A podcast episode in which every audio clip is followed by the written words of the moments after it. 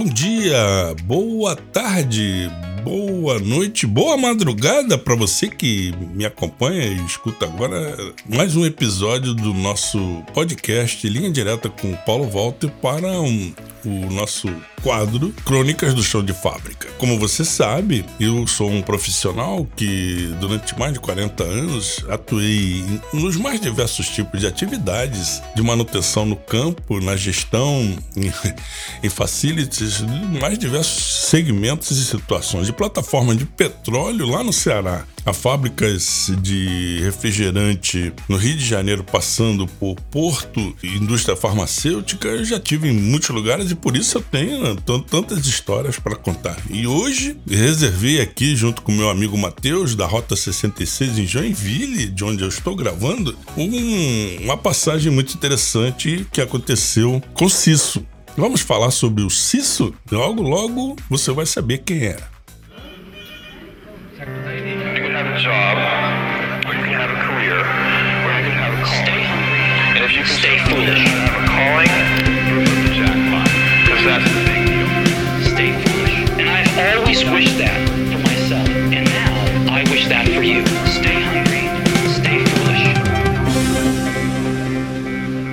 Direta com Paulo Walter.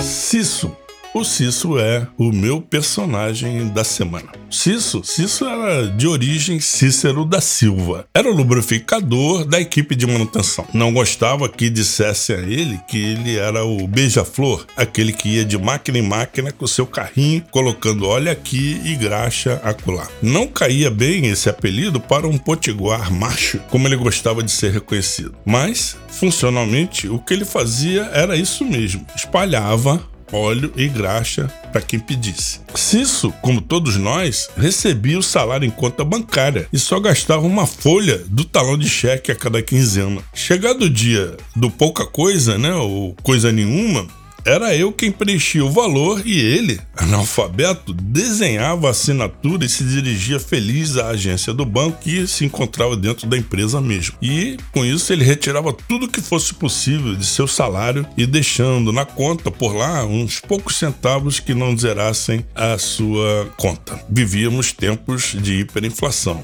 E quem viveu aquela época sabe muito bem o problema que era. Em tempos de inflação, até o Cício sabia né, com toda a sua falta de educação formalizada, sabia do problema. Trabalhava como lubrificador fazia tempo, e o tempo é que o levou, e digo isso de forma literal, a conhecer os seis tipos de lubrificante industrial que ele se utilizava na fábrica apenas pelo cheiro, acredite se quiser. Bom, já as graxas, pretas ou brancas, eram iguais para o cético Cício Silva. Disciplinado, fazia seu trabalho com denudo e responsabilidade. Atendia a todos, colocando óleo ou graxa onde lhe pediam. Se não pediam, era porque não era necessário, obviamente. Assim era a lubrificação e assim era o trabalho do Cício. Sem nenhum tipo de planejamento, nenhum tipo de programação, atendendo sob demanda. Dono da máquina, operador da máquina, quem dizia: põe aqui, põe lá, retire aqui, retire lá. Quando resolvemos fazer a implantação da manutenção preventiva, que eu até já mencionei no podcast em que eu falo sobre a lei de Josiel, era o motivo pelo qual eu tinha sido contratado. E logo de cara percebi que era preciso priorizar a lubrificação. Não era preciso, com os poucos instrumentos que a gente tinha na época, não era preciso ser adivinho nem ser um grande técnico para ver o que estava na cara. Mesmo sem histórico, né, porque era tudo no papel e sem registro, sabia-se que a maioria esmagadora das falhas mecânicas tinha origem na lubrificação. Os motivos? Podia ser falta, podia ser excesso, inadequação, etc. Um rápido levantamento me indicou algo aí pelos 80% das ocorrências serem na aba da lubrificação. Fui me educar esse foi o caminho que eu trilhei. Fui me educar melhor sobre lubrificação. Percorri e fui com, né, aprender com os fornecedores, fiz alguns cursos e na volta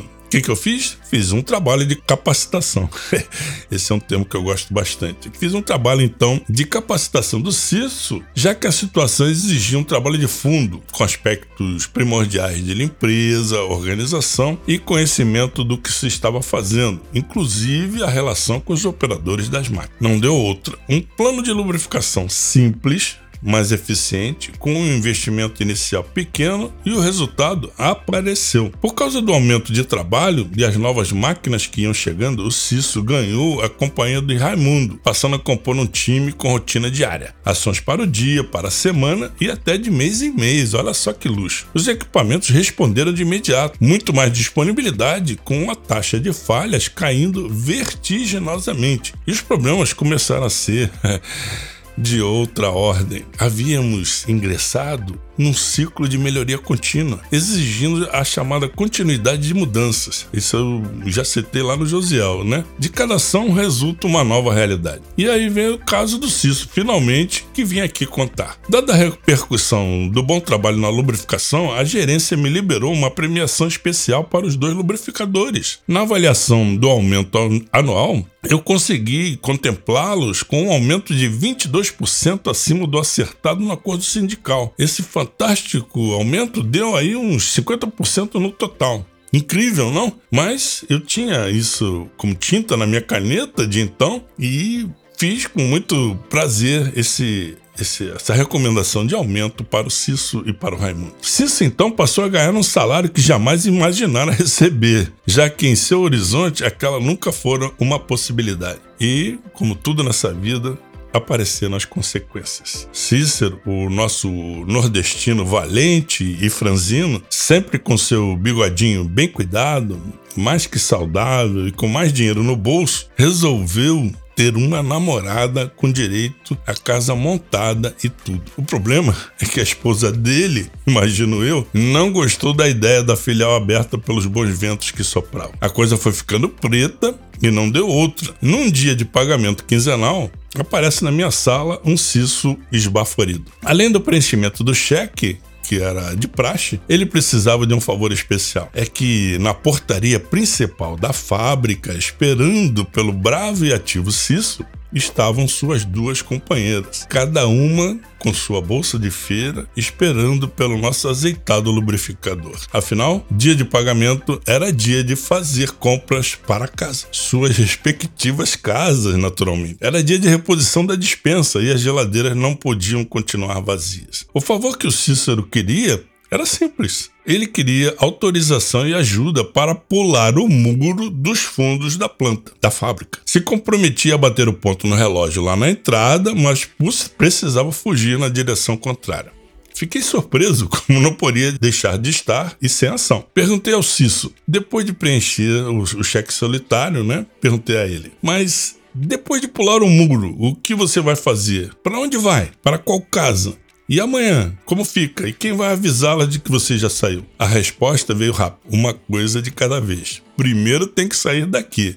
Depois vejo o que faço. E você pode ir pensando no que vamos fazer. Sem entender, perguntei: Nós? Por que nós? O que, que eu tenho a ver com isso? Ele me respondeu olhando nos olhos. Você me deu aumento de salário. Não fosse isso, eu não tinha nenhum desses problemas agora para resolver. Você bagunçou minha vida. Tem que me ajudar a resolver também. Você que está me ouvindo, aposto que está curioso. Afinal de contas, o, o Cícero pulou ou não o muro?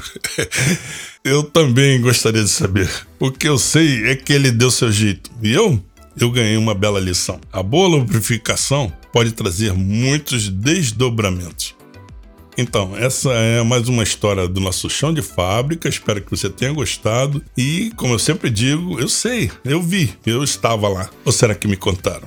Bom, acredite quem quiser. Eu sou Paulo Walter e agradeço ao meu amigo Matheus por mais esse trabalho nas nossas crônicas do chão de fábrica. Até a próxima.